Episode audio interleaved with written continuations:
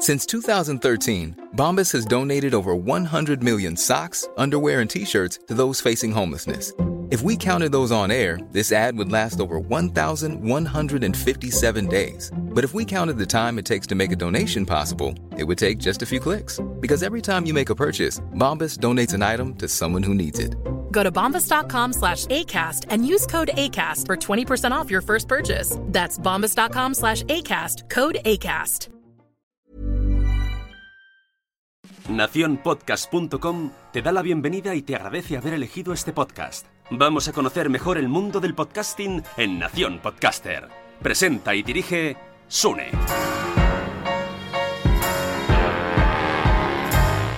Hola, buenas. Estamos en Nación Podcaster. Yo soy Sune. Hoy tenemos aquí de invitada a Hanna Fernández. Muy buenas. Muy buenas, Sune. Muchas gracias. Hace tiempo que quería hablar contigo eh, de tu podcast. Video of Life. Dilo tú si quieres en español y luego yo lo digo en Eh, inglés. la guía para la vida. ¿es algo Para vivir bien. Para vivir bien. A Guide to Live Well. Ah, perfecto. Entonces hoy vamos a hablar un poquito con ella. Hace tiempo que te sigo por eh, podcast, descubrí y dije, qué guay, me enganchó con algún libro que creo que era el de Club de los Cinco, ¿puede ser? De las 5 Ah. a.m., sí. Bueno, a las 5 de la mañana, de ¿verdad? Mañana. las 5 a.m. Y a partir de ahí me de enganché. Y luego vi que la gente te seguía y tal. Digo, bueno, y si ella he hecho yo que cinco más te escuchen, pues mejor. Así que hoy vamos a pasar un rato contigo. Fenomenal. Hoy cambiamos papeles, tú entrevistas Sí. y hoy entrevistas. Estoy un poco nerviosa, es la primera vez que me entrevistan, ¿eh? Bueno, yo yo también un poco nervioso estar delante de la persona, literalmente. Nació un podcast, ¿sabes lo que es, no? Sí. Una red de podcast, producimos podcast, quien quiera que le edite el podcast, pues que venga y, y hacemos ahí un presupuestillo y tener un podcast muy chulo como el tuyo de entrevistas. Cuéntanos, Hanna Fernández. Primero, yo no sé, ¿puedo- ¿podemos indagar un poco en tu vida? ¿A qué te Claro dedicas? O sea, vamos a hablar primero de cosas fuera del podcast. Vale.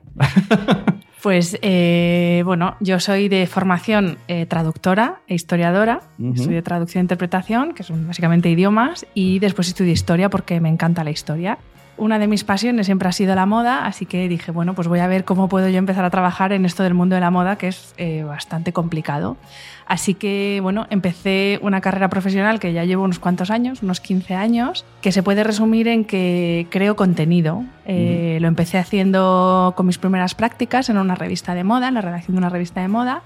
Después empecé a trabajar en una agencia de comunicación y ahí pues redacto, redactaba notas de prensa, guidelines corpora- corporativos de empresas, vamos, de los clientes. También trabajé haciendo esto mismo, pero dentro de una sola marca, no con varios clientes. Y ahora mismo sigo haciéndolo con mi proyecto personal, que es el podcast. Pero vamos, básicamente yo me dedico a la comunicación y a la creación de contenido. O sea, ahora trabajas para ti misma, mismamente. Eh, no, no, yo trabajo por cuenta ajena y por cuenta propia, porque Vale, ¿para qué tener un trabajo si puedo tener Exacto, dos? para que estamos en la misma onda. Claro.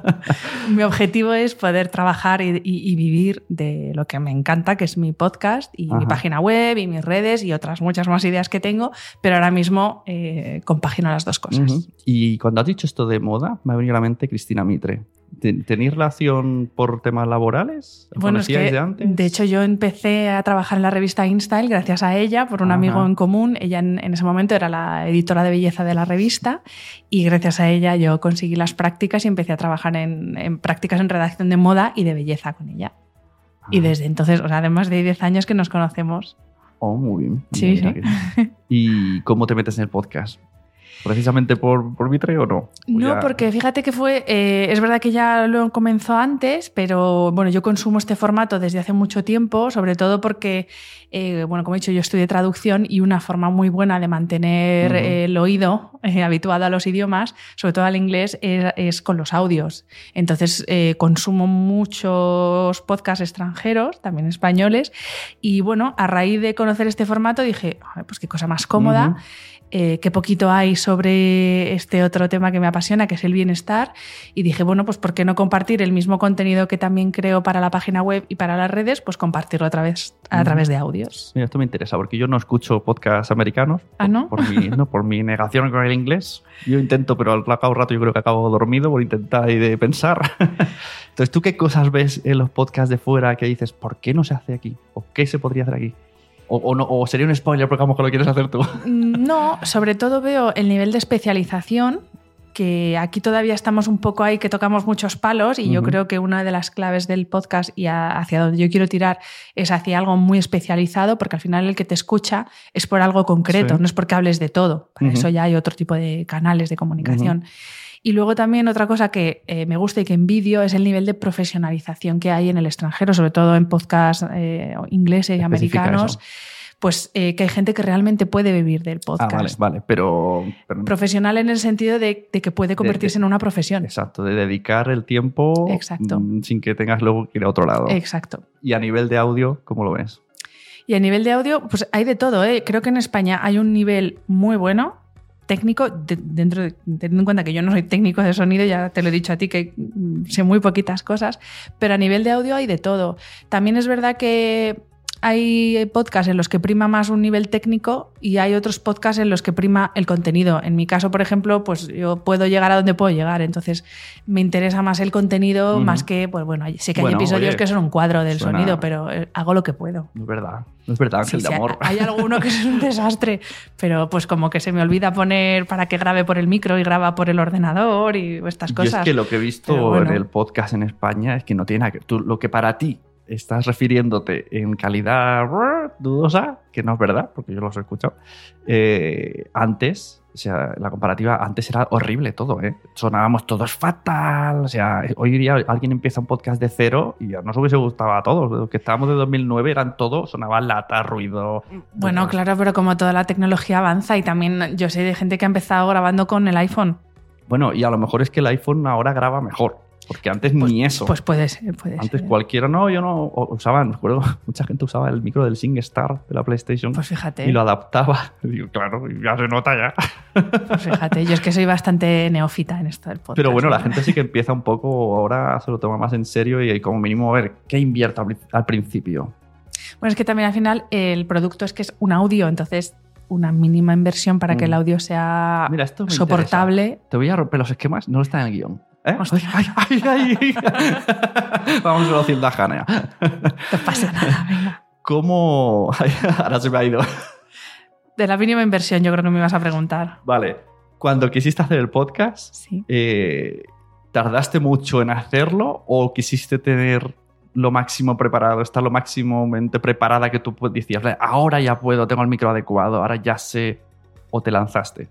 No, me lancé. Eh, eh, lo que hice fue tener o esperar a tener lo que en marketing se llama el, eh, el producto mínimo viable y dije, pues mira, no tengo música, no tengo entradilla, pues empiezo así por las bravas con el hola, soy Hanna, pero digo, voy a lanzarme porque si no empezaba, yo veía que no iba a empezar nunca. Muy bien, mira, no me esperaba esa respuesta. Pues Me esperaba que ya soy muy no, necesito, muy metódica, mira. O sea, lo soy, soy muy controladora, muy perfeccionista, pero es verdad que cuando algo me gusta mucho y, y, dije, es que si no empiezo no voy a empezar. Si espero a que esté perfecto no lo va a estar porque yo no soy técnico de sonido, no me puedo permitir tener un técnico de sonido cada semana.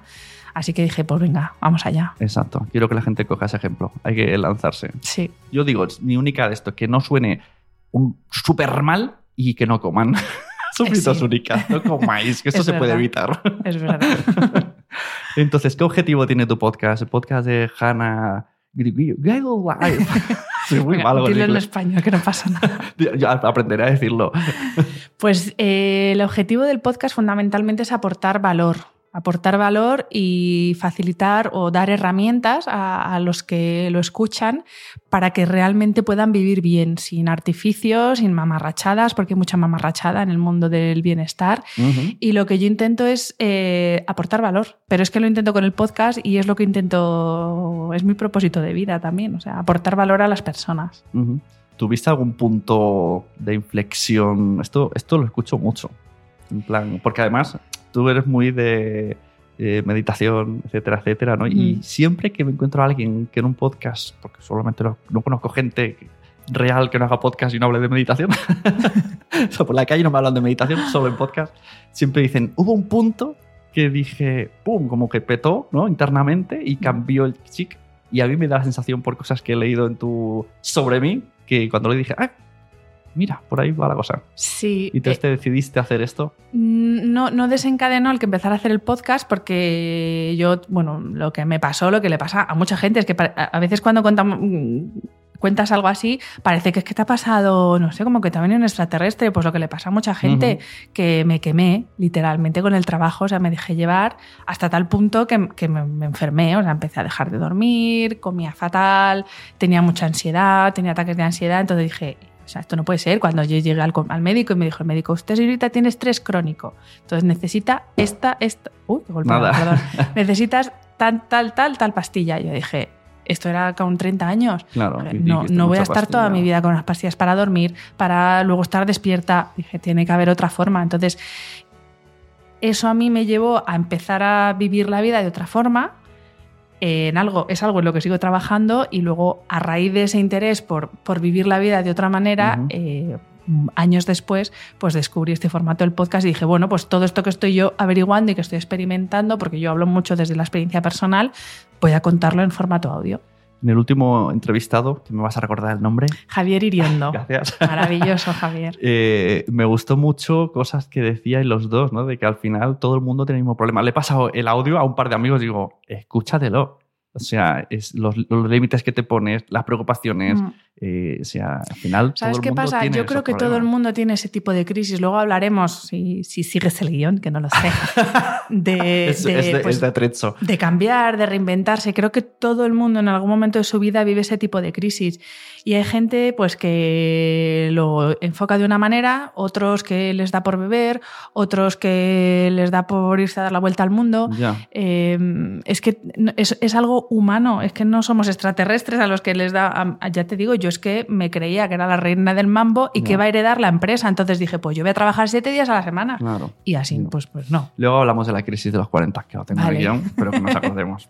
Y que mi mujer me dijo, tienes ahora la crisis de los 40. Y yo, mi, mi, mi. tengo 39 todavía. bueno, yo estoy en crisis de los 40 y tengo 38. O sea, no pasa nada. La de los 40 es indicativo. Se puede tener antes, ¿no? Vale, pues luego hablamos de eso, porque que hay tema. A ver, bloque, voy a, esto es un bloque nuevo. Normalmente no tengo bloques, pero digo, venga, como sé que hay que estructurar, que Hanna le gusta el orden. Soy un poquitín estructurada. Productividad. ¿Cómo organizas tu podcast? Esto me interesa para que la gente vea cómo puede hacerlo. Mm, pues mira, te voy a decir una cosa. Yo ahora mismo no es que tenga una organización así muy, muy establecida por el sencillo hecho de que no tengo tiempo para planificar. Pero publicas bastante regularmente. Sí, yo, te digo que este podcast debería salir cada dos semanas o cada tres y yo no me acuerdo cuándo fue el último. a ver, yo sí que intento tener una regularidad, que es eh, publicar semanalmente. A lo que me refiero con organizar es a trabajar eh, con anticipación. Entonces, yo hay muchas veces que tengo que publicar el lunes y estoy grabando el viernes a las 8 de la tarde porque no ha habido otro momento. Sí que intento hacerlo semanalmente también para obligarme a, y también porque creo que me tengo esa responsabilidad y que, que me encanta con la gente que me escucha. Claro, pero tú, eh, me refiero, mm, ¿cómo eliges? empieza la temporada, estás en, en, la playa en julio y ya estás preparando septiembre ya piensas una lista de nombres, una lista de temas, ya empiezas a indagar cómo haces todo este proceso de preparación? Pues eh, mira, yo tengo mi wishlist de gente que me molaría entrevistar y luego sí que es verdad que es muy espontáneo y pues por ejemplo me mandan un libro de alguien súper interesante como el de Javier, que me lo mandó Paloma Cordón de la editorial Zenit y me dijo, Hanna, es que este, este señor te va a encantar y me lo mandó y a las dos semanas le estaba entrevistando. Y, y lo que mola eso. Claro. No, yo siempre digo, cuando alguien me dice, ¿por qué debería tener un podcast? Digo, porque te hacen caso. ¿Eh? O sea, tú coges por teléfono, llamas a ese señor, hola, mira, soy una lectora, soy, me llamo Hanna, y dices, pues muy bien. Pero tú le dices, tengo un podcast, y dices, ay, ¿cuándo quedamos? Claro. Te abren puerta. El otro día una, una posible clienta me dijo, tenía una tienda de juguetes de madera. Y claro, le dije, ¿y qué objetivo tienes tú? ¿Qué quieres hacer? ¿Que la gente vaya a tu tienda? Y me dijo, no, contactar con gente. Que a través de yo que entreviste a quien alguien que a lo mejor me interesa que haga un curso en mi taller, yo primero empiezo entrevistándole. Y claro. pues eh, pues es, lo más lógico que he escuchado en mi vida. A ver, mira, yo en el podcast al final, eh, mi, criterio para elegir invitados fundamentalmente es gente con la que a mí me apetecería tomarme un café y hacerle un tercer grado de, o porque le admiro profesionalmente o porque personalmente ha, dado un cambio radical en su vida y me encantaría ser capaz de, y tener el valor para hacer eso. Entonces al final eh, es verdad que si escribes por Instagram de, hola, mira, es que me gustaría tomarme un café contigo, pues posiblemente pienses, estás una psicópata pero es verdad que, el, podcast ayuda. Claro, o sea que sí, la verdad que mola mucho. De hecho, ahora mismo estoy cumpliendo de mis pequeños sueños, ¿eh? Yo- yo te- siempre te, te he dicho que me gusta mucho tu podcast y tal. Digo, jolín, algún día y vi que la oportunidad de venir y grabar en persona, porque digo, mucho mejor que Skype. Y hace mucho tiempo que te dije, quiero grabar contigo. Sí, sí. Pero mira, al final, como Pues soy ves, tan. el de- podcast hace tan- cosas He posibles. hecho tan desastre de la agenda. Tengo una agenda. mm, La agenda de. dije, Agenda negra de que me odian porque les dije veniros, pero luego no me he acordado. Y al final esto ha servido para estar cara a cara. Y entonces, de esta manera, puedes llamar a alguien y que te haga mucho caso. Es Mm, muy Es interesante. verdad, es verdad. Y lo que dices de traer gente que te interese, de esta manera aprendes tú y aprendemos contigo. Absolutamente. Es que además yo no entrevistaría nunca a alguien que no me creo. Entonces, es que lo de entrevistas, yo creo que ahí está el fallo. bueno, es que no entrevisto, yo charlo, Exacto, efectivamente. Yo es que tengo conversaciones y pregunto cosas que realmente para mí son una curiosidad. Y coincide que la gente que escucha mis podcasts tiene esas mismas inquietudes. Claro, claro. Entonces yo creo que por eso ha cuajado también, porque es que yo tengo una charla con una persona que me flipa, Sí, por un sí. motivo o por otro. Sí, Básicamente eso es el podcast. Yo he ido entrevistando a lo largo de tiempo, entrevistando, grabando con gente y a veces he tenido oportunidad de hacerlo con locutores de radio bastante conocidos. Y ha funcionado. Solo hay dos personas en toda mi vida que me han dicho que no. Y pues la gente que le envías un mensaje, oye, tengo un podcast y te dicen que sí. Pues lo- las peores entrevistas, donde peor lo he pasado yo, es con la gente de radio. Porque están, no sé, estarán acostumbrados a ese formato, Claro. a la pregunta-respuesta rápida. Y yo tenía, para yo sí que me preparaba un super guion y a los cinco minutos me lo habían pelado. Y yo digo, madre mía, yo no quiero hacer mi podcast de seis minutos. Y ahora venga, sácales tema. Y pregunta que hacía, sí, sí, no sé qué, no sé cuánto. Pum, a la siguiente. Y tú, madre mía, aquí no hay, no hay conexión. No, pues para mí eso mucho. es importante porque es que si no, no... Claro, o sea, yo recomiendo eso. Aunque Hmm. no vayáis a. Con él. Además, la teoría del me traigo uno que tenga muchos seguidores y entonces mi podcast Ah, no. lo van a escuchar mucho, eso no funciona. No. A lo mejor con la Mitre sí, te pasó, pero también porque compartís temática. Bueno, con la Mitre fui número uno. que eso... Pero normalmente No, pero es mm, verdad que... no es magia esto. No, no, no, no, no. En eso te doy la razón, no es magia. Y, y es más, eh, yo sí que, sobre todo al principio, eh, tuve esa tentación de, oye, si entrevisto que este que tiene muchos seguidores, dije, No lo hagáis. pero si es que para mí, a mí me parece un bluff, ¿qué voy a entrevistar? Si se me va a notar que es que me la pela lo que diga. Claro, es mejor que salgan temas interesantes que no personas que, aparenten Exacto. interés. Es que si no, eh, perdería mi foco, que es aportar valor. O sea, Claro. mi foco no es tener más seguidores. Sí, sí. De hecho, yo voy subiendo en escuchas, pero no voy subiendo en seguidores en Instagram, por ejemplo. O sea, que a mí eso ya me lo dice todo. Ya, ya. Nosotros en el, uno, tenemos uno de humor que se llama Somos lo Peor, que sí, sí que traemos gente, que a veces ha venido gente muy potente de seguidores, pero porque realmente nos gustaba el contenido que hacía. Y una vez vino Juan Yorca, que Ah, sí. Juan Yorca, Somos lo Peor, nos sí. explicó por qué cambió su manera de comer. Y dices, no se lo explica a nadie, lo explica a vosotros. Pues el podcast sigue teniendo 300 escuchas. Y el tío explicó el secreto. Pues, pues ya, pues- Y, y lo compartió en sus stories un montón. Hicimos una caricatura del que le pusimos a Juana la loca, le pusimos la cara de él, era Juana la Yorca. el tío lo compartió y fue súper amable y no, te, no lo petamos para nada. O sea, la gente quiere seguirlo a él en su contenido y da igual que se vaya de bolos. Que es que eso es lo que el te público decía es muy antes, vago. que al final en el en, en, bueno en redes sociales antes eh, pasa- era un poco así ahora ya es un tutum revolutum pero en podcast es verdad que la gente que sigue un podcast lo sigue por el tema concreto que trata y en cuanto te empiezas a ir por ahí te vas por otros temas es que eso se ve que a la gente no le gusta porque te, te siguen por algo Sí, sí, el público del podcast Te es, escuchan, mejor es dicho. curioso. O incluso a veces escuchan a la persona. También pero a la persona dentro del formato. O sea, si a lo mejor a este podcast tu audiencia no lo escucha, porque quiere escucharte a ti hablar Sí. con las personas que traes tú. es muy chungo. Pero yo tengo una satisfacción interna muy guay. que lo Pues- sepas. pues la satisfacción es mutua bueno, ¿qué, ¿con qué cacharritos grabas? Háblame de cacharritos. Pues mira, te, Que sé que te gusta me lo he tenido que apuntar porque no me sé ni las marcas. Yo grabo con mi ordenador Ajá. eh, y un programa. ¿Digo el nombre del programa? Claro. Pues Audacity es el programa. Luego grabo con una mesa de sonido de la marca Behringer, Ajá. que sé utilizar dos botones de los 200 que tiene, o sea que tampoco me sirve para mucho.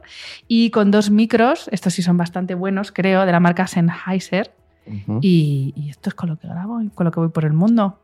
Muy bien. ¿Y lo conectas Eh, al ordenador? Exacto, lo enchufa al ordenador, tengo mis cuatro cositas apuntadas que tengo que chequear para que se grabe bien y poco más. Y edito yo, o sea que por eso hay veces que hay episodios que no suenan tan bien, pues porque uno hace lo que puede. No te quites mérito, está muy guay. Mm. Lo que pasa que a veces fallas, No pasa nada. pero oye, son cosas, todo el mundo No, no, falla. yo lo llevo fenomenal, no pasa nada.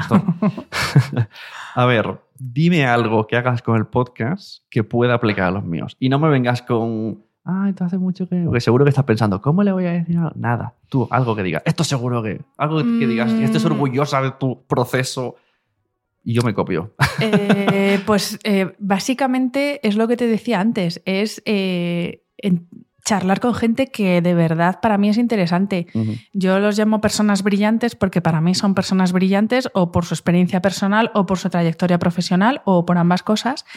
Y, y creo que eh, esa autenticidad y esa honestidad es lo que funciona. Porque ya te digo, o sea, entrevistar por entrevistar, no. O sea, yo tengo una charla y con una persona que yo creo que además se nota cuando pregunto que admiro a esa persona. Entonces, creo que para mí eso es un valor que tiene mi podcast que en otros, pues lo mismo no hay. No, no digo en los tuyos, digo que en otros lo Sí, mismo sí. no hay. Y si tú encuentras un libro que te gusta mucho, como has dicho, ¿intentas saber más de la persona o, o lo entrevistas en base a lo que ha dicho del libro? No, intento saber Más. más. Sí, sí. O sea, de hecho, bueno, a ver, yo siempre que entrevisto, y esto lo digo porque, porque es verdad, siempre que entrevisto a partir de un libro, me he leído el libro a conciencia y lo subrayo y mis preguntas las hago a raíz del libro, pero por supuesto a mí me interesa la persona que está detrás, Claro. sobre todo porque yo trato libros que son de, de crecimiento personal y esos libros siempre se escriben, si son auténticos, Mm. se escriben a partir de una experiencia. Entonces Claro. Yo luego- quiero conocer a la persona que hay detrás y qué experiencia tiene esa persona para llegar a escribir Ujú. eso. Luego indagas un poco, ¿no? Sí. Es que a mí me ha pasado, Sí, por ejemplo, eh, yo hace mucho tiempo que quiero grabar con Molo Cebrián Ujú, y con Alex Fidalgo, ujú. que me gusta mucho su contenido, pero yo lo sigo hace dos años y hasta ahora yo no me veía capaz, porque digo, es que solo los conozco del podcast. Luego ya los he visto en eventos, he cenado con ellos, o sea, ya me veo capaz de tener una conversación en la que no sea cómo graba tu podcast y cómo es tu podcast. O sea, que sea un poco más. Ya, veo- ya les Bueno, pero es que un una manera maravillosa de empezar es, pues, ¿quién eres tú? Es que al final, eh, a mí la gente que me escucha eh, conoce una parte mínima de mí, Ujú. pero yo estoy segura que mm, la mayoría de los que me escuchan no saben qué he estudiado, no saben en qué trabajo, no saben. Pero no es lo mismo que yo diga, me gusta mucho tu podcast y ya está. Yo te seguí en redes y te he estado siguiendo, te he estado Ujú. comentando, he visto en Instagram más o menos. Por mucho que queramos Ujú. hacer marketing, al final las publicaciones pones cosas tuyas. Hombre, y- eh, lo mío es 100% mío, claro, eso te lo y de aseguro. hecho, ahora vamos a hacer un montón de preguntas que esto lo he sacado Sí, sí. de tus redes. Y esto a lo mejor no sé si las has comentado en los podcasts, probablemente no. Pero yo te he visto preocupaciones en redes sociales que has compartido y, y te han. Bueno, hemos conocido a la persona. Entonces Ujú. dije, cuanto más la sigo, más me gusta. Joder. Eh, ¿sabes? A Aquí, colorada. o sea, entras ahí y vas a decir, madre mía, salió. Entonces, a eso vamos. He apuntado palabras sueltas Ujú. Y a partir de ahí vamos a tener conversaciones. No, me, no me hagas la de la radio de... No, es- no, no, eh, ¿Es low life? Sí, no. Siguiente. No, no, no. Porque, porque entonces aparte- en cinco minutos estoy en la calle. Cosas como el slow life no dan para una respuesta cerrada de sí o no. la Exacto. verdad. Entonces, estos son como hashtag. Hashtag de temas. Hashtag slow life. ¿no? En tus redes sociales se ve muchísimo. Y en el podcast Y también. en el podcast también sí, acabas sí. tarde o temprano o sacando el libro o hablándolo. Háblame de concepto. Bueno, yo con todas las cosas que me preguntes te voy a hablar desde lo que yo entiendo que son, Hombre, no desde un, Claro, o sea, es como un profesional del... Exacto. Eh, para mí, slow life es eh, respetar el ritmo natural de las cosas. Y con cosas me refiero a el tiempo que tarda un tomate en estar listo para que te lo comas, a cultivar una amistad, que ahora con el tema redes sociales eh, confundimos mucho los ¿Mm? tiempos y lo que son las cosas. Efecto Tinder. Mm, No digo, no pregunto si se usa o no, pero no te encaja. O sea, Tinder es todo lo contrario, es low life. No, a ver, pero eh, Tinder es Es un fast- lugar fast life. que hasta donde yo sé, porque yo estoy felizmente eh, arrejunta, entonces no lo uso, pero hasta donde yo sé es un sitio virtual donde puedes conocer gente. Ahora bien, eh, Pero el objetivo es. Depende. Me gusta, me gusta, me gusta. chum, pum, donde habrá, habrá gente que solo quiera un encuentro, encuentro fugaz y habrá gente que quiera encontrar el amor de su vida. Entonces, Bueno, pero está diseñado. no puedes pretender encontrar el amor de tu vida en un encuentro de una noche. Ya. Eso es Sí, complicado. está claro que luego cada uno depende del Claro. uso, ¿no? Es como un O sea, arma. Yo con, el- con lo del tiempo natural de las cosas me refiero a que eh, no podemos pretender que todo vaya rápido para Ya. poder vivir cuantas más cosas mejor, porque lo que pasa es que al final pues eso, pasan cosas por tu vida, pero no las estás viviendo. Entonces yo de lo que me he dado cuenta es de que vivía eh, a toda pastilla. Y lo que intentaba era que las 24 horas del día cupiesen cuantas más cosas mejor. Y al final, ¿qué pasa con eso? Que acabas reventado vivo porque estás agotado y, y no has disfrutado de nada. ¿Y cómo se lleva una.? Ya sé que no me has dicho que no eres experta y tal, pero desde tu No, experiencia. pero yo te digo lo que yo hago. ¿Cómo se lleva una slow life en la vida en la que tenemos familia, mascotas, eh, hobbies puede ser si tienes tiempo? ¿Quieres descansar? ¿Quieres comer? ¿Quieres ir a comprar al súper? Pues mira, ¿Cómo lo primero de todo, que a mí es una de las cosas que más me ha costado, es eh, siendo consciente de que hay que renunciar a cosas. Como por ejemplo. Pues como por ejemplo que si no puedo hacer un podcast esta semana porque he tenido dos viajes, más 800 reuniones, más 300 eventos en una semana y no me ha dado la vida, lo que no voy a hacer es el fin de semana, que es el tiempo que yo necesito para recargar y recuperar la energía, ponerme otro trabajo más que es hacer el episodio. Entonces, pues no pasa nada si una semana no puedo subir un episodio, porque hay que priorizar. O sea, eh, renunciar es priorizar. Y mi prioridad es mi salud. Y si por subir un episodio esta semana me va a costar eh, una úlcera, pues no tiene mucho sentido. Vale, me la aplico. Yo no lo hago. Mm, eh, Es difícil, ¿eh? yo te lo digo, es difícil y yo, pues gracias a mi psicóloga Marta Redondo, pues voy trabajando en ello, pero es una cosa que cuesta mucho, sobre todo cuando eres una persona como yo, que soy hiperactiva, tengo multitud de inquietudes y me gustaría hacer 300.000 cosas, pero tengo que ser consciente de que mi energía es limitada y mi tiempo es limitado, entonces no puedo... Pues eso, hacer 70 cosas a la vez para decir que he hecho muchas cosas, que es lo que nos gusta ahora, de, es que estoy súper ocupada, súper busy. Pues no, lo que eres es idiota porque te estás reventando sin disfrutar de las cosas que haces. ¿Cuántas horas duermes? Ocho Ah, horas. dos. Ocho horas, bien. Ocho, nueve horas. Pero yo antes, cuando, en ese momento que tuve ese, barru- ese bayuco que me dio, dormía cuatro o cinco horas al día. Entonces, claro, era un zombie. Claro, claro. Era un zombie. Y yo ahora me acuesto a las 10 de la noche, pase lo que pase, todos los días de la semana, excepto algún día que Mm. salga a cenar o lo que sea, y me levanto a las 7, 6 y media, de forma natural, sin Ujú. despertador. Y a mí eso me ha cambiado la vida. Ya, sí, yo recomiendo dormir pronto. A mí me cuesta porque los 10, a las 10 todavía están mis peques en el comedor diciendo, venga, soy yo el que digo que me quiero ir a dormir.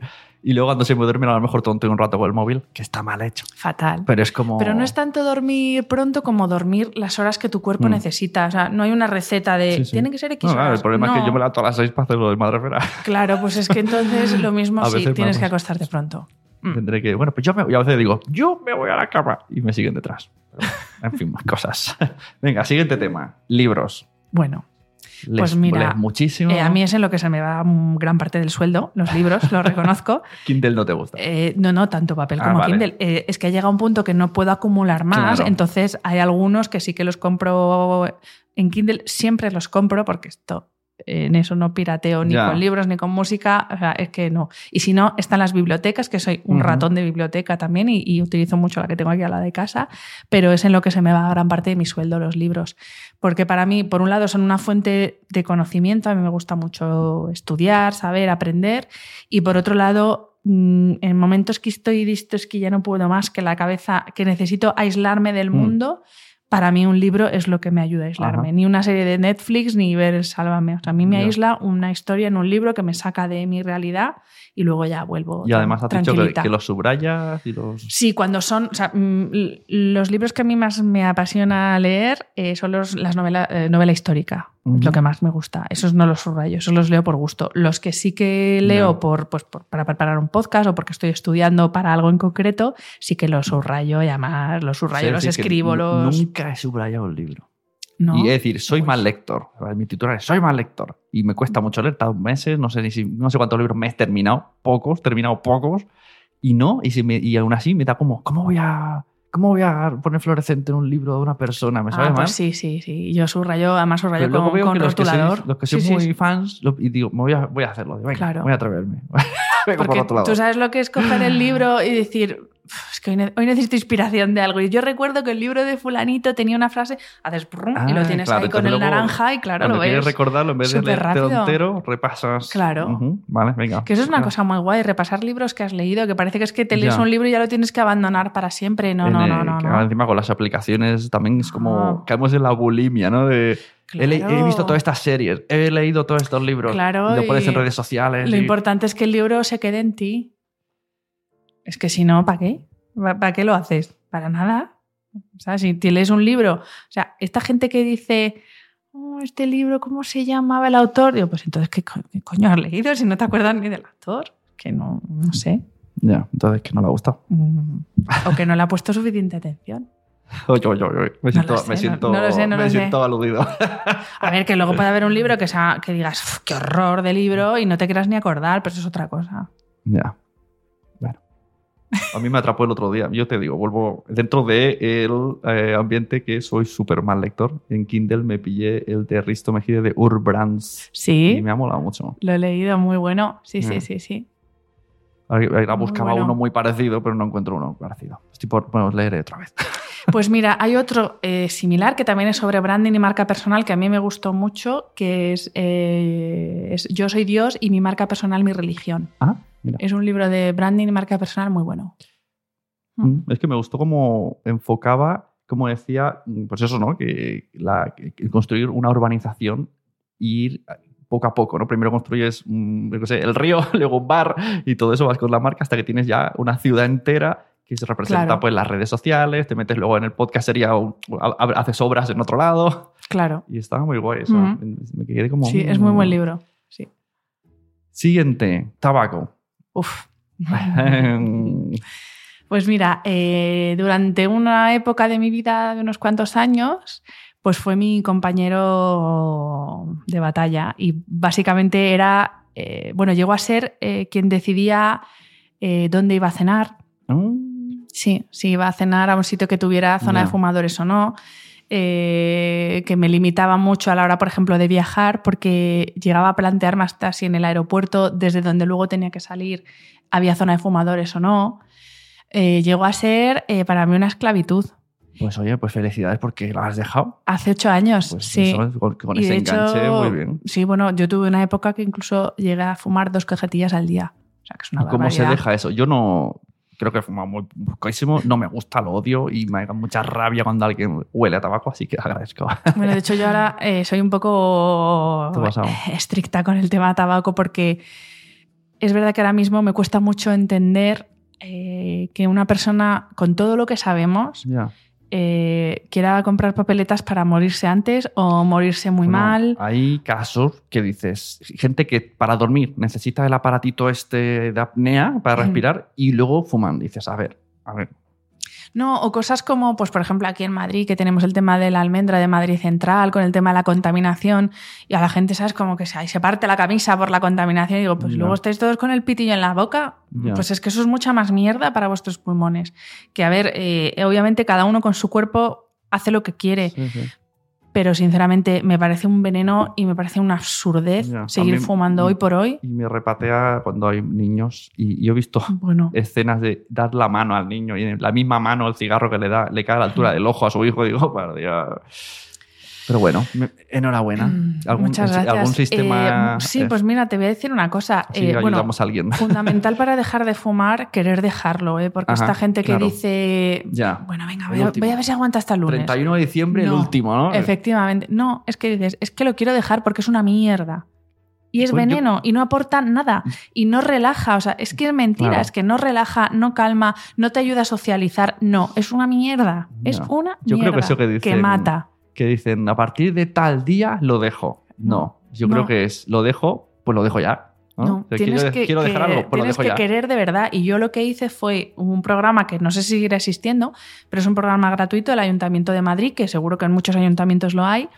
Era un programa de siete semanas que teníamos, éramos un grupo y teníamos un médico que era exfumador y que sencillamente nos ayudó a entender por qué teníamos esa dependencia, nos explicó claramente qué es lo que hacía el tabaco en nuestro cuerpo y yo no he vuelto a fumarme un cigarrillo ni creo que lo vuelva a hacer. Y te voy a decir una cosa, a mí el olor del tabaco no me disgusta. Porque luego hay gente que lo deja porque le empieza a dar asco. A mí no me disgusta el olor del tabaco. Claro, para no, nada. sí, es, que ahí está la cosa, igual que la gente Pero claro, que mm, es como si, si te gusta el olor de la cicuta, vaya, pero no te la vas a beber, ¿no? Ya. Pues ya está, pues es lo mismo.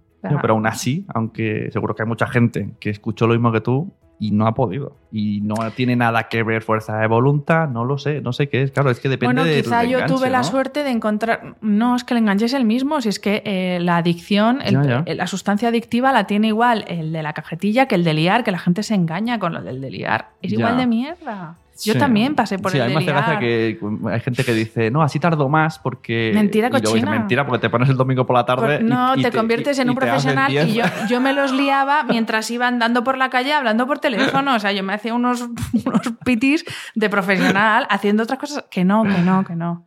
Y es verdad que lo mismo, pues hay gente que necesita más ayuda, pero, pero de verdad la satisfacción y, como luego tú te encuentras, que es que Mm. además los efectos de dejarlo se notan en, en tres días que el mono ese es psicológico, que no hay un mono físico, que- no, que no, que de verdad que. Y no engordas. O sea, no, es que yo creo que esos son mitos de, la- de las empresas tabaqueras para que no lo dejes. Por favor, cuidemos esas cosas, porque ¿de qué nos sirve comer orgánico, ir al gimnasio, abrazar árboles, si luego fumamos? Ay, ay, ay, No. mira, mira, a veces yo, ahora que me ha venido, por las mañanas veo muchas veces, casi siempre son chicas, ¿no? que dejan a los niños al cole y se van a caminar la caminata con las amigas y se encienden un cigarro. A ver, pero si te vas al bosque a caminar, ¿qué haces con- no me cuadra. No supone que lo haces para, porque necesitas eh, y te vas al bosque para respirar aire. Claro, pues yo salía del gimnasio y me fumaba dos pitis del tirón y claro, me decía el entrenador, pero tú sabes lo que estás haciendo. Claro, en el peor momento. Mujer, que tienes ahora toda la sangre ahí dándolo todo por el organismo y vas y le metes ese veneno para que llegue bien a todas las células. Que no, ¿Ves? Otra prueba superada. Check, ¿ves? que de verdad. Y a la gente que lo está intentando, ánimo. Mm. Ánimo porque yo sé que no es fácil, pero eh, que es mierda, por favor, que es mierda. Muy Siento bien. ser tan radical, eh, pero, sí, no, pero perfecto. Yo lo odio bastante. yo. Es que ¿sabes qué pasa? Perdona que te corte. Eh, mi, mi padre tiene una enfermedad pulmonar. No, no es por el tabaco, él hace, bueno, sí fumó, pero hace muchos años que dejó de fumar. Pero mi padre, por ejemplo, cuando hay en Madrid niveles de contaminación muy altos, se tiene que ir. Ya ves. Entonces, jolín, si tienes los pulmones sanos, Sí, no sí. te los destroces. Sí, sí. Que- que de verdad que se vive mal. Mi suegro murió de eso. Y tengo una tía que sin fumar, por ser mujer de fumador, le dijeron, ¿usted cuánto se fuma al día? Dijo, nunca he fumado en mi vida. Y lo tenía fatal. Claro, los fumadores pasivos. Mm, Bueno, pues nada. Pues venga. Siguiente tema que no creo que hayas hablado en tu podcast. Nunca lo he escuchado. ¿Las caras has hablado en tu podcast? No, esto, esto lo dejas No, solo en para el las podcast redes. no. No, Pero no, estaría no. interesante. Porque no deja de ser también dan para mucho. Hombre, ya te digo. A mí me han dado para mucho en las redes. Pues mira, las canas para mí han sido o son sinónimo de aceptación. Yo tengo Ajá. canas desde hace, ahora tengo 38 años, yo creo que desde antes de los 20. Ujú. Y yo me tiño prácticamente desde entonces. O sea, calcula, no te digo ya en dinero lo que es eso. Ya. Y pues mira, eh, hace dos veranos estaba leyendo un- en el Glamour inglés, es- justo había un artículo que, que decía que por qué hay esta neura con las canas cuando el gris es un color más. Y dije, coño, pues es verdad. O sea, igual que está el negro, el marrón, el rojo. Ya, pero aquí me hace una cosa. Eh, cuando un chico tiene canas, se relaciona con George Clooney, que es sexy. Pero cuando una chica tiene canas, no. Pues ahí está. ¿Por Y- qué? Y esto me da mucha rabia. Pues a mí que me lo explique alguien que se tiña, claro. Yo ahora, es verdad que Nunca he escuchado la frase, oh, una chica con canas, qué sexy. Pero de chicos, No. yo que tengo mil caras y digo, ah, tengo canas. Y me te diré que "Pero cuando yo sexy". comentaba antes de, de dejarme crecer las canas, eh, dejar de teñirme, cuando yo lo comentaba, todo el mundo me decía, prácticamente todo el mundo me decía, uff, es que te vas a ver súper mayor. Al contrario, o sea, a mí me da una luz la cana que no me la daba el pelo negro que llevaba antes de Claro. teñido. Entonces, pero más allá de eso, es que eh, vuelvo a lo mismo. No, no digo ni que sea mejor ni peor teñirse o no, pero hazlo porque quieres, no porque una marca X te dice que las, las canas son de vieja, porque no.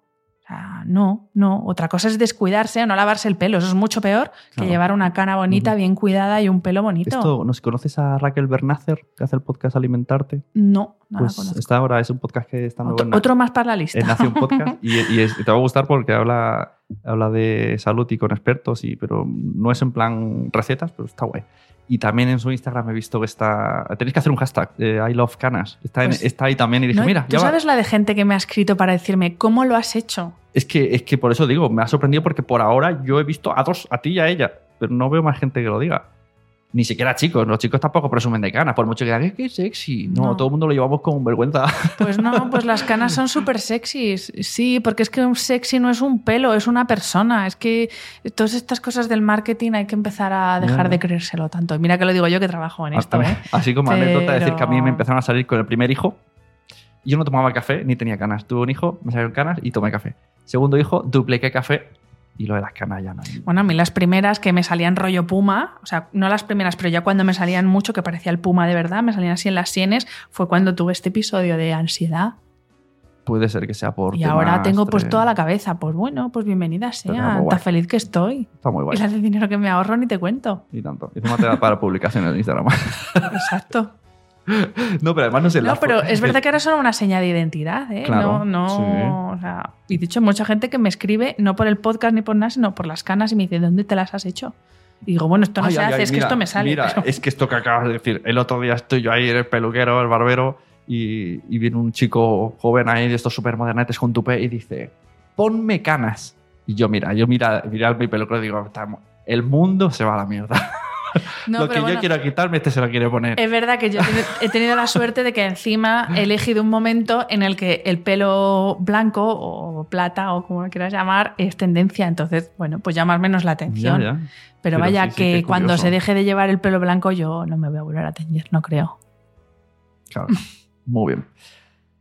Siguiente tema: meditación. Y aquí tengo un montón de dudas que me vas a resolver. Bueno, que a a lo mejor no, es como si te estoy hablando de plátanos y, mm, yo qué sé, destornilladores y me dice no tiene nada que ver, pero yo lo meto todo junto. ¿Qué diferencia hay entre yoga, mindfulness, pilates, meditación? Yo tengo así como... Sí, hay cosas similares. Entiendo que hay diferencias, pero no llego, yo no podría hacerte un examen exactamente a qué cosa pertenece cada cosa. A ver, bueno, de, de todas esas cosas que me Mm. has dicho, la primera separación que yo haría es, por un lado, pilates y por otro lado, lo demás. Pilates es una técnica de movimiento que lo que, bueno, lo que haces es trabajar la fuerza y la flexibilidad de tu espalda Ajá. para tener una correcta higiene postural, que esto recomiendo un podcast maravilloso que tengo con Frank de la Rica para quien quiera saber qué es realmente pilates. Yo he hecho pilates y cansa un huevo. O sea, yo ver, pensé claro, que era es cosa que- de viejos. No, no, leche. no, no, O efectivamente. sea, te- al no. final me dudaba si ir, a, si, porque era mediodía, si comer ir o no, porque me entraron ganas de vomitar. El pilates bien hecho es un ejercicio muy intenso, muy intenso porque trabajas músculos que además normalmente no se trabajan. Así que Y por- de pilates a yoga, Claro. eso- ahí está un poco mi duda. Yoga eh, es una disciplina que tiene una parte física, que es asana, que son las posturas, pero luego tiene toda una parte espiritual, que es lo que ahora mismo mm, vende menos, que lo que vende es hacer el pino puente, pero tiene una parte espiritual de aplicar ciertos valores, ya no solo cuando practicas yoga, sino también en tu vida, que para mí es la parte más bonita de yoga. Que esa sería la parte eh, medi- meditación mindfulness es lo mismo. Eso sí que, ¿no? Mm, Bueno, em, ¿O no? O, o también es diferente meditar y mindfulness. Es que depende, o sea, por ejemplo, yoga, la parte de asana, lo que es el movimiento, lo puedes considerar una meditación en movimiento, porque tú estás concentrado en tu respiración, en los bandas, que son cierres energéticos, y en el dristi, que es donde pones la mirada en cada postura. No sé, esto te suena Sí, sí, chino, no, pero bueno. así, Se puede decir que yoga, la parte física, es como una meditación en movimiento. Eh, luego, es que me- meditación hay muchos tipos de meditación. O sea, meditación no es Ah, una cosa sola. vale. La que más conocemos aquí es la Mm. meditación vipassana, que es la que se centra en la respiración. Entonces, tú pones la atención en tu respiración. Madre mía, tienes que hacer un podcast de esto, traerte a gente. Bueno, ah, eh, tengo, tengo, bueno, de podcast tengo tres de, sobre yoga. Eh, tengo con Almudena Sánchez, con Cándida Vivalda, con Úrsula Giovanna de, sobre yoga. Eh, de meditación también hay, pero quiero hacer más porque también eh, está súper sobado el tema de la meditación ahora mismo. Y te voy a decir una cosa, eh, yo al principio me obsesioné con la meditación de me compro el zafu, que son los cojines para meditar, mis velas, mis inciensos. mis meditación y mindfulness es lo mismo. No es exactamente lo Vale, mismo. luego Meditación es una técnica, mindfulness es eh, Un estilo de vida, actuar con conciencia plena. Es como yo lo defino. Y luego sería, claro, y luego, y luego está Slow Life, que podría incluir luego- muchas cosas de estas. Claro. Claro, es que si tú vives al ritmo que tienen que ser las cosas, puedes hacerlo todo con conciencia plena, no a toda pastilla sin enterarte. Y hay un uso excesivo de la palabra mindfulness eh, para vender más cosas. Hombre, es que cualquier Hombre. palabra en inglés, pues mira, ya está el nombre de mi podcast, es que cualquier palabra en inglés vende no, más. hombre, tú, no, tú- no, tú- no, no, podcast, no. sí, no, pero, pero me es refiero- verdad, sí, sí. Hay una serie de palabras Sí, que a priori están bien intencionadas, que eh, mola, que todo el mundo deberíamos implementar, pero por ejemplo, yo te voy a decir, y esto es aquí, voy a abrir el melón, ¡paca! venga, ¿vale? va. Eh, feminismo. Todo, yo me puedo considerar feminista. Lo más probable es que arrastre una mochila de no feminista por la historia que llevamos, la familia, etcétera, etcétera, pero por lo menos estoy concienciado. Pero no lo voy diciendo a los cuatro vientos. En cambio, sí que veo cosas que ya salen. Hola, nosotros somos un podcast feminista, nosotros somos un youtuber y la etiqueta. Entonces Mm. me parece, y libros, libros feministas, ahora vas a la librería. Bueno, es que por desgracia está de moda. Entonces- el problema es que cuando las cosas se Claro. ponen de moda, al final se acaban quedando en la superficie y no se profundiza en el origen del problema. Mm, Yo, sea, yo- yo yo veo tampoco que- voy que- diciendo para eso soy feminista. claro, pero es- y se yo- sobreentiende. Yo lo que creo es en la igualdad de todos y que creo, creo que hay un problema de machismo en la sociedad Sí, y sí. que no se soluciona haciendo pancartas o gritando, se soluciona con educación desde que eres pequeño. Porque cuando llegas a los 30 años siendo un machista o una machista, Ujú, es sí, muy sí. difícil cambiarlo. Sí, sí, no, por ejemplo, yo me, me hace gracia que nosotros en el Buenos Días Madre Esfera, Jolín, es un podcast feminista. Eh, Gabinete de Curiosidades es un podcast feminista, pero nunca nadie lo hemos dicho. Es y ya está, y lo es, y se nota, y lo escuchas, y lo ves, y ya está, y lo actúas como feminista. O sea, pero yo creo que ahora, si yo quisiera ser número uno en ventas en iTunes, en, en Amazon, me pondría Sí. el podcast Mindfulness Feminista, Feminista. emprendedor, que también es una palabra También está que está de moda. a tope y luego hay como unas palabras clave que la gente Sí. se lanza a lo loco, aunque sea un- una mierda contenido. Sí, pero bueno, es que se juntan muchas cosas. Se juntan modas, eh, se junta que nos encanta etiquetarlo todo. Es como pues, con temas políticos. O sea, eh, tienes que tener la etiqueta. Eres de un lado o de otro. No te pueden gustar cosas de uno y de otro. hay Entonces, gente yo, que deja de ser amigos. Sí, o Cuando sea, se yo hay enteran a muchos quién temas, votan. pues con política, como feminismo, que la verdad es que no me encuentro en ningún sitio. Y, y, pues ¿por qué no? Porque encuentro puntos a favor y en contra en todos los lados. Sí, sí. No sé, creo que deberíamos intentar comprender más al otro y dejar de ponernos etiquetas en todo. Exacto, sí, sí. En Bueno, todo. esto y en el tema niños, maternidad, etcétera, está a tope porque al, al niño tú le dices. ¿A ti te ponen etiquetas de pequeña? En plan. Hombre, Es la claro. buena. Esta es la. Pero incluso hablo. Ya, Claro. ya no hablo de los niños en clase, sino de la familia, ¿no? Hombre, Y es que Claro. el otro día me encontré un caso súper curioso. Una chica de nuestra edad, le- ella era la, la hermana buena. Y ella ahora de mayor, con treinta y pico, dice, es que yo hay muchas cosas que no he podido hacer por ser la buena. Mi hermano se subía al árbol y yo quería subirme, pero yo decía, no, pues yo soy la buena, yo tengo que mantener las formas. Claro, pero bueno, es que al final la educación que recibes es que es lo que te marca. O sea, yo, pues por ejemplo, mm, tanto en mi ámbito familiar como educativo, eh, los listos eran los que se le daban bien las, las matemáticas, la física y la química. Y yo me he creído un zote toda mi vida porque se me da fatal. A mí se me dan, eh, perdón por el taco, de puta madre los idiomas. Tengo una facilidad alucinante para aprender idiomas, para coger el acento, para hablarlos.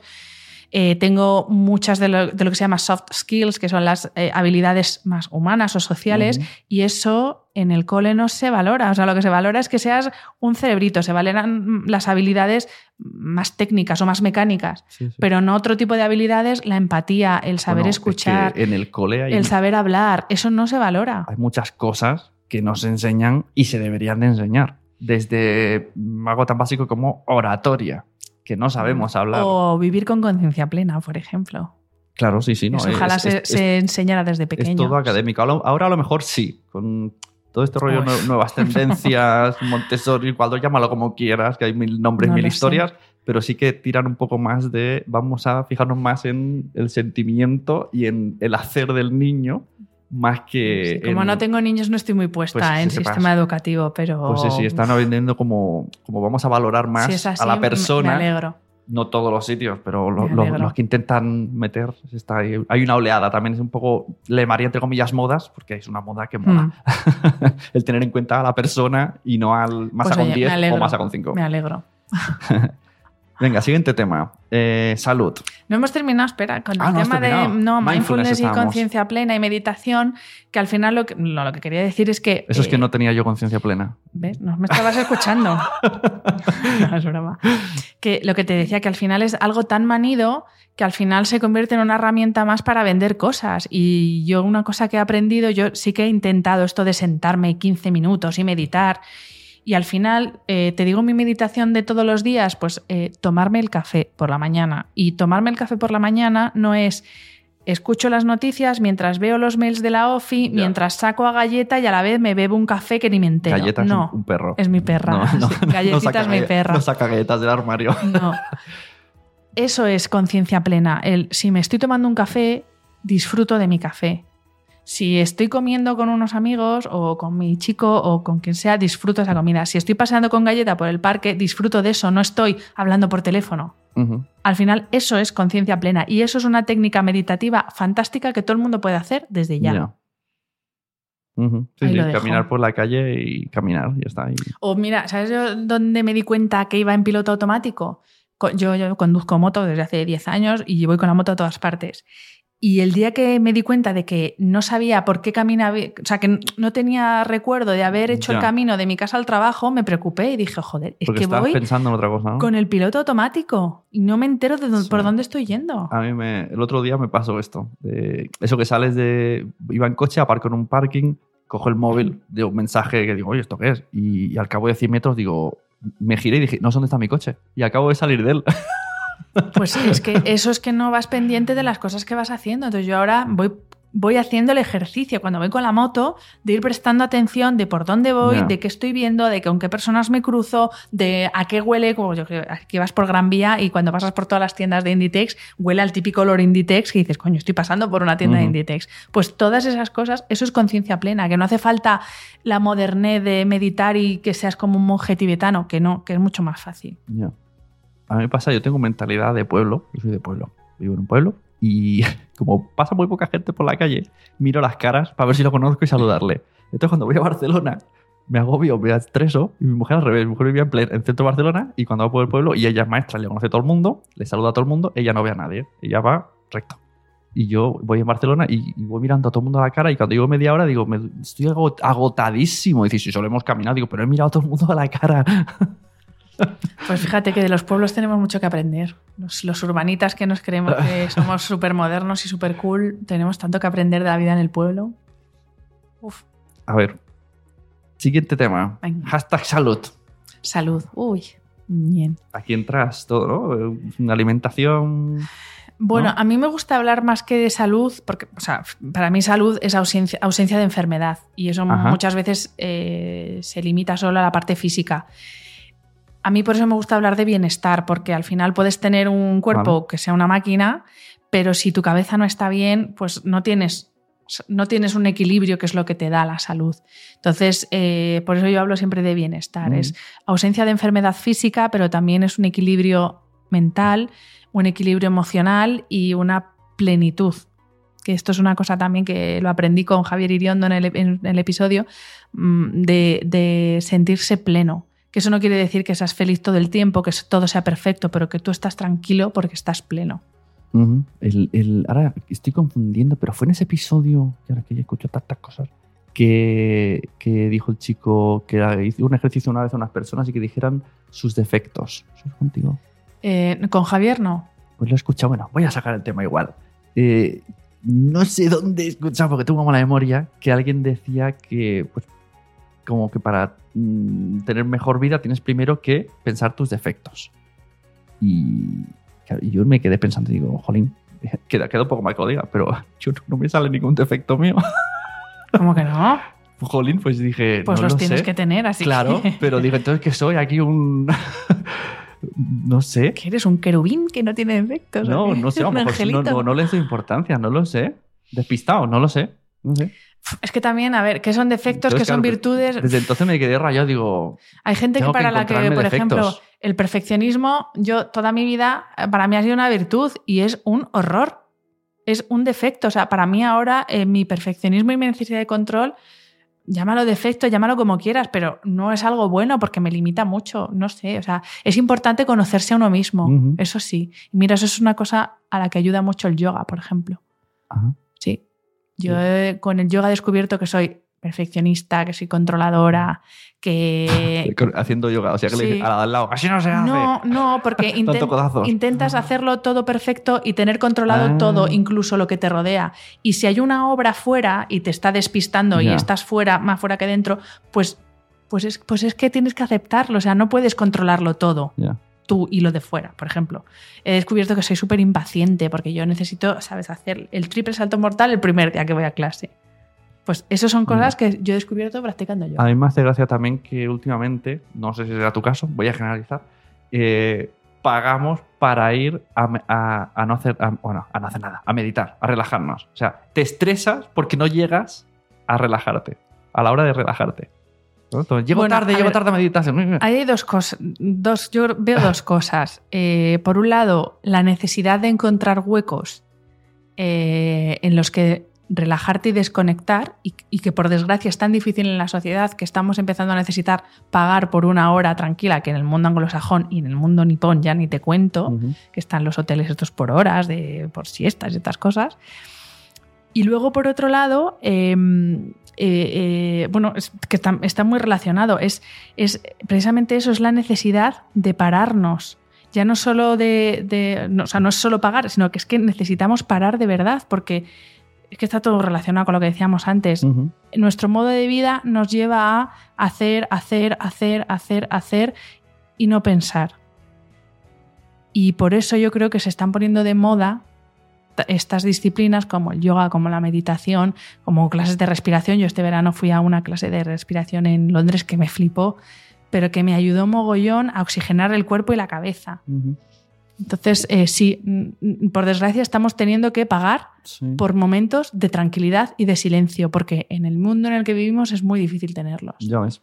Mm. Una de las cosas que más me gustan de tu podcast es que lo escuchas y no hay ese mensaje de éxito, éxito, éxito, éxito, Uy, no, éxito. claro. ¿eh? Porque hay podcast de marketing que, Uf. ¿cómo triunfar el éxito? Con esto, antes- vamos a entrevistar a una... De hecho, nunca, nunca te he escuchado decir, "Eh, oye, trae una persona que ha tenido éxito. No, Mm. nunca. Entonces, voy a darle la vuelta. Hablemos del fracaso, porque esto lo has hablado también en temas, los sacas y, y también es un tema importante. Hombre, es que... ¿Y qué es fracaso? Hasta que, ¿Y por qué en Estados Unidos es diferente fracaso? Que hay, que también mucho...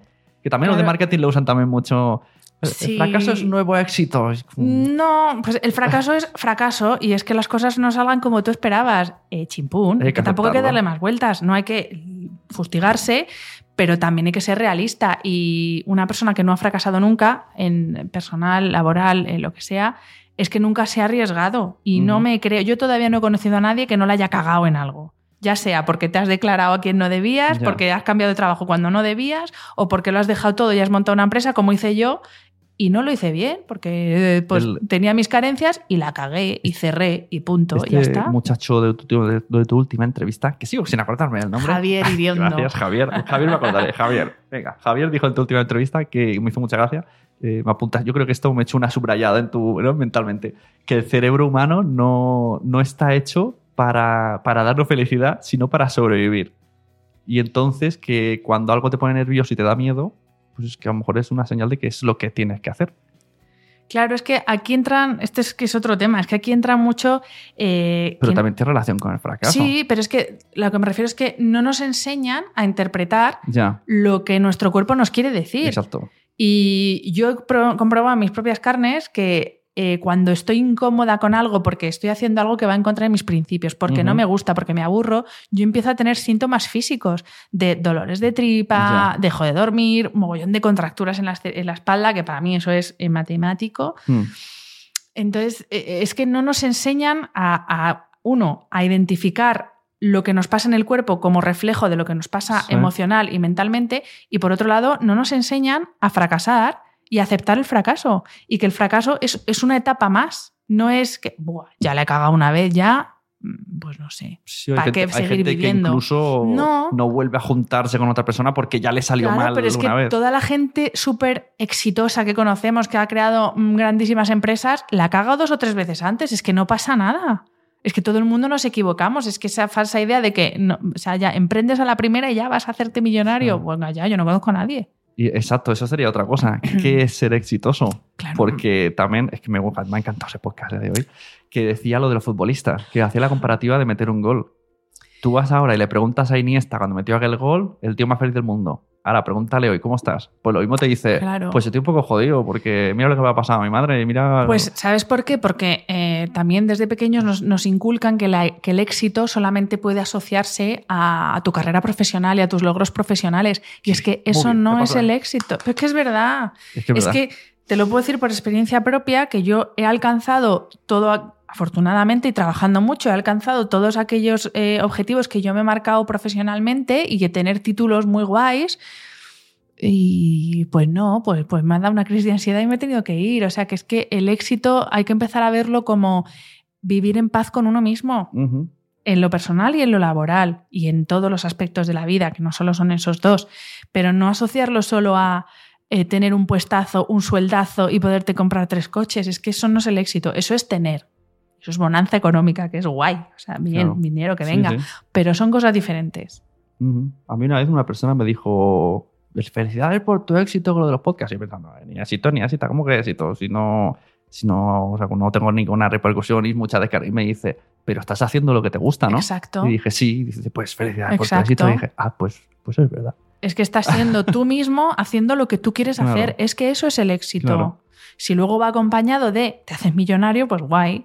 Pero bueno, pero no, es que la satisfacción la da muchas más cosas que el Sí, dinero. da mucha tranquilidad. ¿eh? No es lo mismo lo que decías antes, ¿no? En una empresa, horario, te ahogas por eh, hacer el éxito de otra, el sueño, cumplir el sueño de otra Sí. persona. Y a ver, una cosa te voy a decir, yo, claro, y esto es verdad, esto me, lo di- me, me hizo esta reflexión eh, Clara, Clara Montoya. Ya sé lo y, y no, y ella me dijo, es que siempre se habla de, de éxito cuando una persona lo deja todo Exacto, sabía que ibas a y emprende. Me gustó también. Y es verdad, es, verdad. que tú puedes ser trabajador por cuenta ajena, trabajar dentro de una empresa y ser emprendedor des- de- desde tu puesto de trabajo y Claro. ser feliz y Sí, sentirte sí. pleno y realizado. O sea que sí. no solo la gente que emprende Exacto. es exitosa, no. De- es exitoso el que puede ser él mismo y hace lo que quiere cada día y se levanta con ganas de ir a currar y con ganas de vivir ese día. El día que te levantas diciendo, "Pf, pues es que si este día no existe, pues tampoco me importa. Sí, sí. Pues es que ahí estás Exacto, jodido. Sí, yo conozco sobre todo,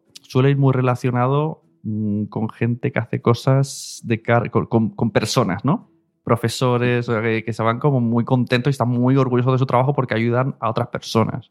En cambio, claro, si estás ahí en una máquina de montaje, pues lo mismo no. O a lo mejor sí, yo qué sé. Claro, es que eso, ya- eso es totalmente subjetivo. Hay es una que persona que dice, pues yo soy el más feliz del Bueno, O- yo he llegado a escuchar gente que dice, pues gracias a que estoy en una cadena de montaje, me pongo los podcasts y, se me pasa volando. Claro. O, o, pues mira, yo trabajaba hace muchos años, cuando estaba estudiando todavía, trabajaba en el aeropuerto, en la perfumería, como promotora. Y para mí era horrible porque no soportaba estar de pie. Ya. Pero a día de hoy hay gente que trabajaba entonces ahí y que sigue trabajando súper feliz porque le encanta. Claro. Pues ya está. La cosa aquí es hacer lo que te gusta, no lo que se supone que tienes que hacer porque es lo guay y lo socialmente molón. No. O sea, y si eres, te encanta ser dependienta, pues ole. Y si te encanta ser camarero, ole. Y si te encanta ser banquero, pues ole también. O sea, que no. Muy bien.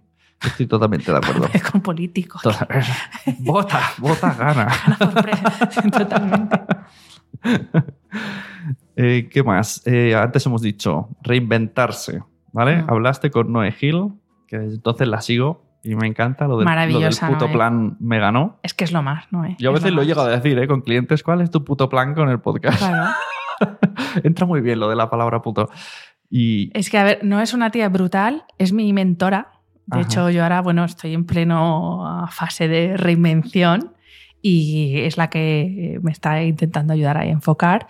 Y, y es que la reinvención para mí es, es el estado natural del ser humano. Sinceramente te lo digo. expándete. Esto como, como una redacción. Eh, A ver, expande tu eh, respuesta. es que eh, la idea de que somos exactamente iguales todos los días de nuestra Ajá, vida, que nos gusta exactamente lo mismo, que tenemos las mismas inquietudes, los mismos valores, es que eso no se lo cree nadie. Nadie. Y nadie puede decir que es así porque no es verdad. Claro. Entonces, eh, pues yo eh, durante muchos años, eh, porque he cambiado mucho de trabajo y pensaba que era un bicho raro. Pero hablas de reinventarse laboralmente. Yo creo que. Bueno, como- de hecho, que- tú ya has explicado aquí en esta hora que te has reinventado varias veces, ¿no? Desde lo del tabaco. Cada vez era una reinvención, ¿no? Lo de las canas es otra reinvención. Total, y hacerme tatuajes fue otra reinvención, sí. Claro. Sí, o sea, es verdad que con Noé yo lo que estoy trabajando es la reinvención laboral. Sí, Porque por eso creo- digo que la palabra siempre nos indica al trabajo. Sí, pero pues vamos a hablar de las dos Venga. cosas. Una, la reinvención laboral, que es verdad que todavía, y esto por ejemplo en, en Estados Unidos no es así, pero aquí en España, en Europa sí que es así, y parece que eh, la profesión que tú eliges con 18 años, Ya. en plena adolescencia, por mucho que diga la gente, Sí, sí. parece que es que esa tiene que ser ya tu Es condena que- para toda la es vida. que la frase que vas a ser de mayor. No, es que es que tienes que cambiar porque te va a apetecer cambiar y no pasa nada y no hay que verlo como algo extraño o como un fracasado que lleva 10 años trabajando en esto y ahora quiere ser profesor de yoga. Pues sí, pues si quieres, adelante. Es que para, eso es la reinvención. Y a nivel personal, la reinvención, más que reinvención, yo lo que he vivido en mí misma es eh, descubrirme a mí misma. O sea, yo he vivido muchos años con muchas etiquetas de cómo tienes que ser Mm. por la educación que he recibido en la familia, en el colegio, en mi ámbito social. Y al final, pues, pues me he dado cuenta de que a mí me gustan los tatuajes y me los hago. Y cuanto más grandes, más me gustan. Y he descubierto que me gustan las canas y al que no le guste, que no mire. Pero no soy más vieja ni menos atractiva por dejarme las canas. Es que la reinvención para mí es eso, es, pues es descubrirte a ti mismo y ser como tú quieres ser. Claro, claro. Y, y lo que decimos que cada. Y puede de repente un día, una, una década de repente, pues ahora quiero. Me siento diferente y Joder, cambio. De claro, hecho, pero- esto pasa mucho con. Cuando, bueno, en, en- a la crisis de los 40, pasa mucho en divorcios, ¿no? Que de repente es como, ¡puf! La persona da, Ujú. da la vuelta, como que ah, de repente tiene una libertad que no tenía y, y hace cosas. No, no le gustaba viajar, ahora viaja. Es como, pero si tú no, no te gustaba viajar. Mm. Y se reinventan, por, no sé, por las circunstancias de la vida. Y en el momento que sea, o sea, porque tenemos que decirle a una persona con 60 años que se quiere reinventar que no tiene ese derecho. Pues claro que sí. Adelante, lo que hay que hacer es ayudar a la gente a que lo haga. No, no encasillarnos y, pues si eres contable, te vas a morir contable. Y si eres eh, podcastero, pues te vas a morir podcastero. Pues si a ti el día de mañana te deja Ya, de gustar esto claro. y te empieza a gustar, eh, pues yo qué sé, la pintura, Ujú. pues ¿por qué no te vas a poder hacer pintor? Pues sí.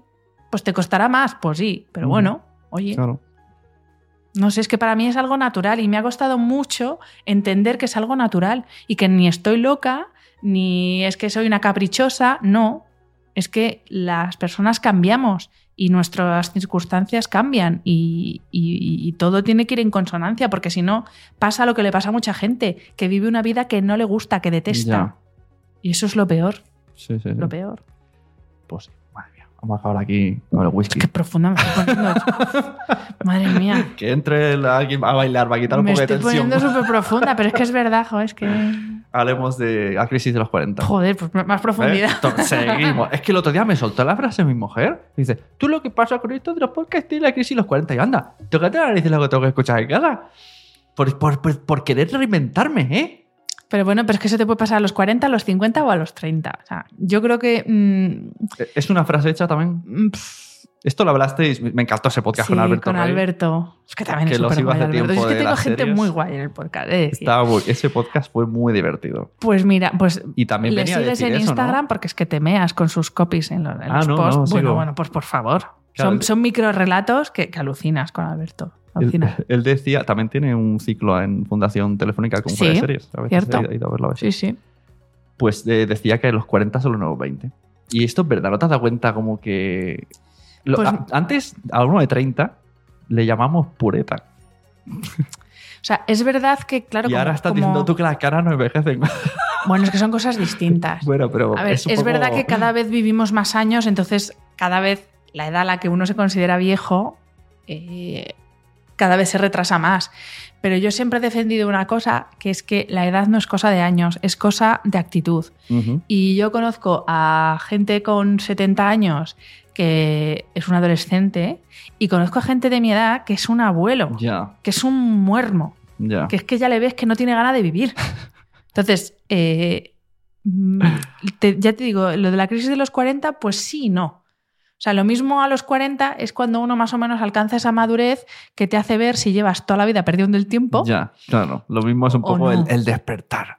Pero, tampoco yo creo, que también te puede dar a los 30 Mm, o a los efect- 25. Efectivamente. No creo ni que los 40 sean los nuevos 20, ni falta que hace. O sea, lo chungo es que llegues a los 40 o a los 50 o a los 60 y digas, eh, mi vida no tiene ningún sentido. Eso es lo chungo. Ya. Las crisis, pues todo el mundo tiene El- crisis, pues claro, como día- los fracasos. va- es que es Vamos a normal. entrar en más. Venga, más en barrena, vaya. Jolín, más profundidad. El otro día eh, un amigo habló en Stories eh, un tema, un señor se tiró por el balcón porque se había jubilado y era un obsesionado de, ¿no? del trabajo y se dio cuenta que, no, que sin trabajo no sabía qué hacer y, se, y al jubilarse pues ya no, no, ten- no supo qué hacer. Entonces también es un poco mm, toda la obsesión que tenía esa persona. Bueno, pero es que eso es cuando solamente te dedicas a cultivar y a cuidar una parte de tu vida, que es importante, pero no es la única, y olvidas todo lo demás. Entonces, pues sí, a mucha gente le pasa que llega el momento de la jubilación y no saben qué No hacer saben con qué su hacer. vida porque solo han trabajado, no han tenido relaciones sociales, no han cultivado hobbies, aficiones.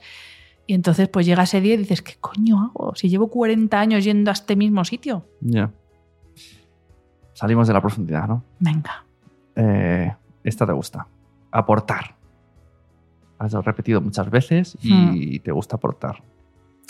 Sí, pues bueno, lo he dicho al principio, o sea, es que es mi propósito en esta vida, aportar, aportar valor, aportar a la gente que me rodea, a la gente que me escucha, servir de algo, porque si no aportas en esta vida, pues aparta. Como mínimo, ¿no? Aportar, aunque sea aportar, pensar, dar de pensar, Sí, eh, aportar, debatir. hacer reflexionar, mm, sí, aportar. Me parece perfecto. Mm. Lo cumples. Check, pongo check. check. y otra cosa de Instagram, que esto me encantó. Eh, vi una publicación que decías, me, me sale a cuenta grabar un podcast. Mm, Y yo como Yonki de los podcasts dije, esto me lo voy a leer tres veces a ver Mm. a dónde quiere llegar. Eh, pues eh, claro, depende de desde qué perspectiva lo mires. Si es de la- desde la perspectiva económica, a mí no me sale a cuenta porque a mí me cuesta dinero el podcast.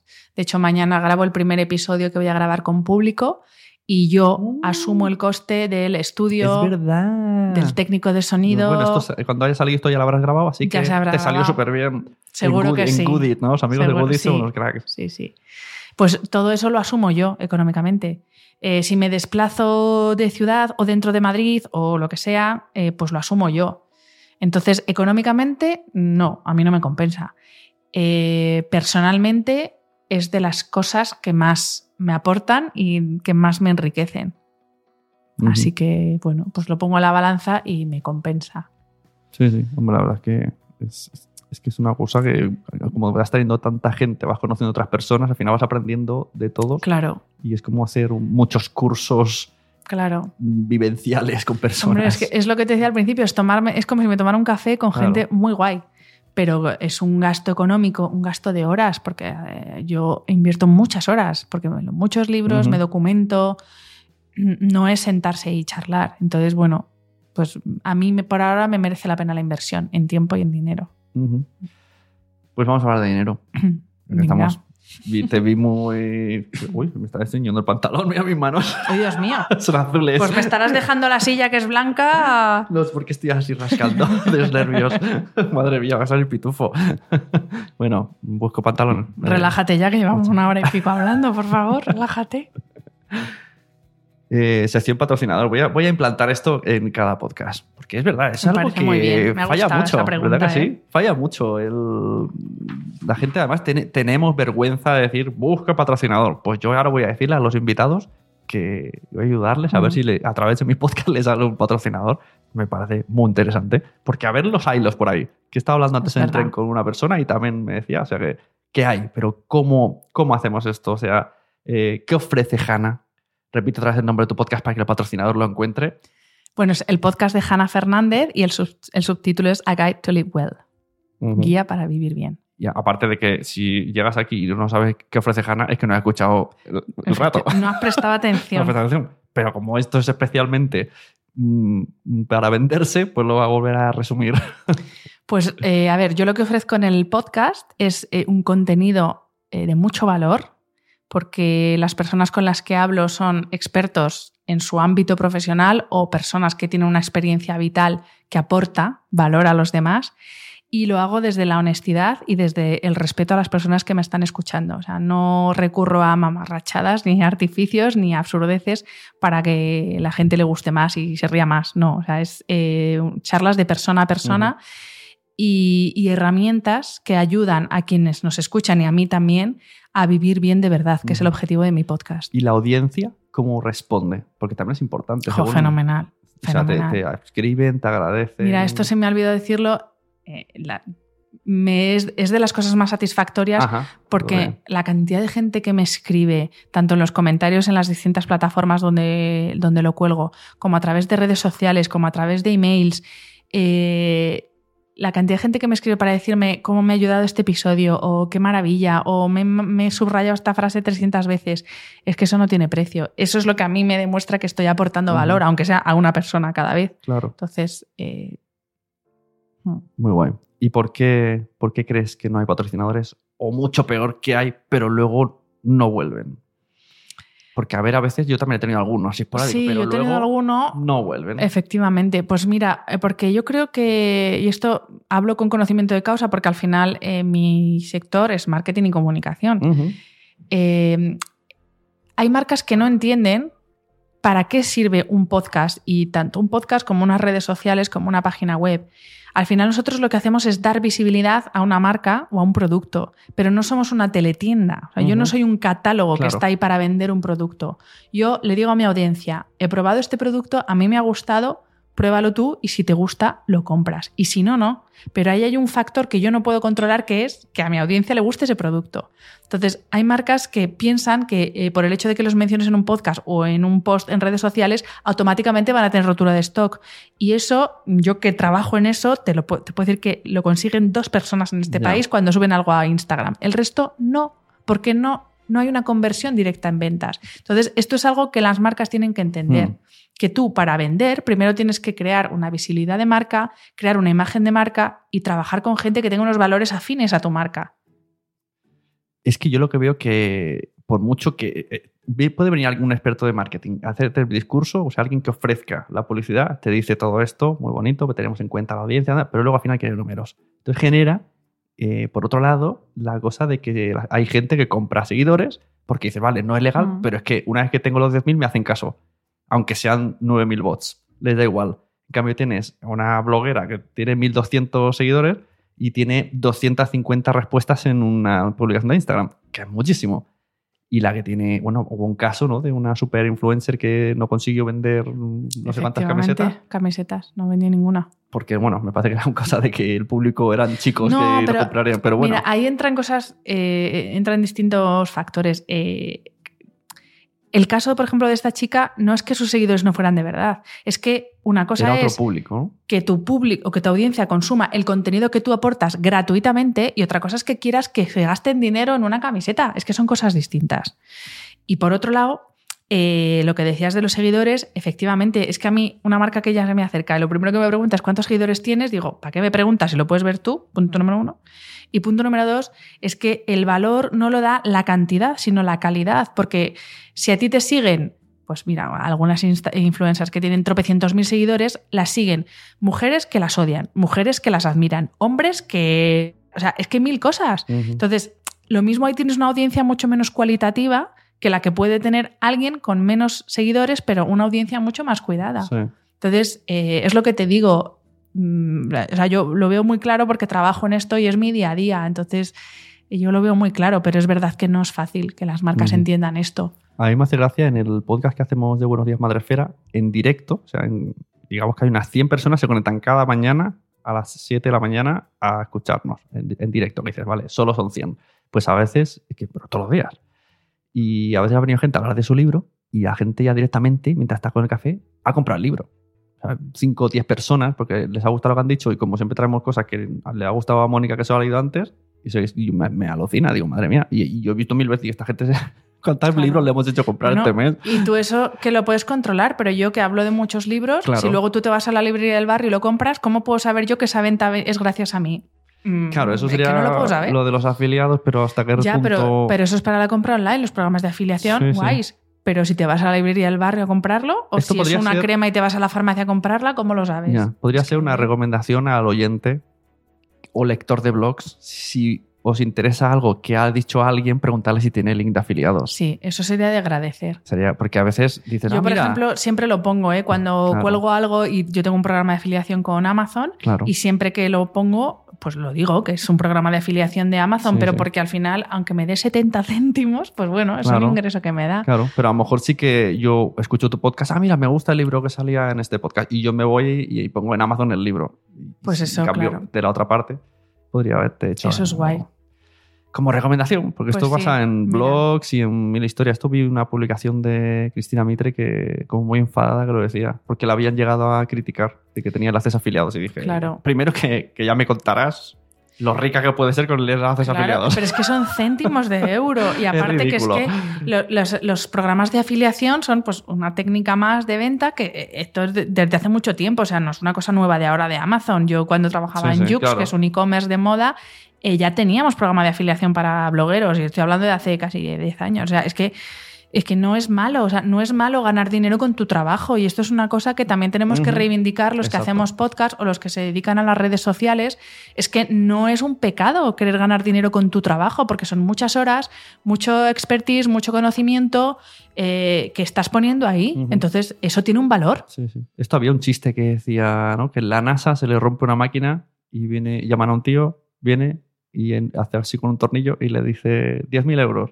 Y dice, por 10.000 euros por un tornillo. Y dice, no, 9.999 por mi experiencia y un euro por el tornillo. Claro, claro, es que es- es- exacto. Porque si no hubiese venido, no estaría arreglada. Claro, es que no todo el mundo, no cualquiera puede hacer las cosas, entonces Sí, sí, hay que darle un valor a la gente que está trabajando. Además que el tema online Pero- no está valorado. Pero es que cada uno que, que se plantee o que no le dé valor, pues planteate, oye, tú vas a la oficina a cambio de dinero, ¿no? Claro. Pues esto, por mucho que sea algo que nos apasiona, también es un trabajo y a mí me gustaría poder vivir algún día de mi podcast.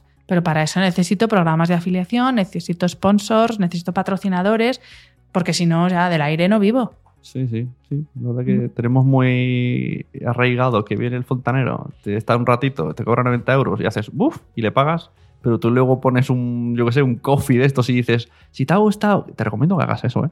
Si te ha gustado este episodio, pon un euro en coffee. Y no, no lo hacen. dices, tío, un euro. Si vas al Pues kiosco y te vas a gastar cuatro en una revista. Eh, Alguna vez sí que he pensado hacer algo de crowdfunding, lo voy a ver. a ver, Eso es- es como Yo sé que tú has hecho con. Coffee es como, una, como un crowdfunding, Vale. pero pequeñito, de lo que quieran, uno, dos, tres, y con la excusa de la relación de invítame un café, ya no es dóname un euro. Ah, pues mira, lo miraré también. Y ya que la gente a veces pues lo hace. Pero bueno, bien. que eso, que no hay que ponerlo yo como de tapadillo, que es que es trabajo y el trabajo se paga, ya está, es que no, no pasa nada. Y, y no hay que tener vergüenza por querer ganar dinero con tu trabajo, vamos, faltaría más. Muy bien, pues me ha encantado. Lo mismo digo, ha sido un placer. ¿Algo más que quieras añadir a tu público? Un saludo a... Nada más, pues un saludo a mi público, un saludo al tuyo, que espero que fusionemos y sobre todo darles las gracias por apoyar este formato, que yo creo que tanto a ti como a mí nos da muchas satisfacciones y que muchas gracias por estar ahí cada semana o cada episodio escuchando y apoyándonos. Y gracias a ti, por supuesto, por venir. Te animo a seguir con tu podcast porque está muy chachi la gente que me descubres y, y al final es que muchas veces no, no voy ahí al día con todos los podcasts, pero cuando pillo, digo, mira qué guay. ¿Cómo Bueno, la pero eso es lo bueno del podcast, que va a ¿Cómo la estar ahí siempre. Claro. Claro. Además, mira, estos que has dicho de yoga los buscaré. O sea que Pues nada, muchas gracias por venir Gracias a ti. y te escuchamos en The Girl- Hacer favor de decirlo bien una vez. la, la guía para Vivir bien. vivir bien. Joder. Con que busquéis el podcast de Hanna Fernández, Exacto, ahí os aparezco yo con mis canas, que eso es inconfundible. Esto podría ser una pequeña clase de Venga. naming de podcasting. Repítelo. No, me refiero. Eso, ahora te estoy echando bronca. Ah, ¿por qué? Si se llama como mi nombre. Eso sí, el podcast Ah. de Jara Fernández, perfecto. Claro. pero... Lo otro lo pongo en la, lo en la portada, pero Dirás, no- ya, no- pero está en inglés ya. Pues yo, yo para buscarte me vuelvo loco. Hay Pues que pensar Por también eso en la se llama Hanna yo. Fernández. Pues eso, Hanna Fernández. Con J, ¿eh? Con J. Jota. Hasta luego. Hasta luego.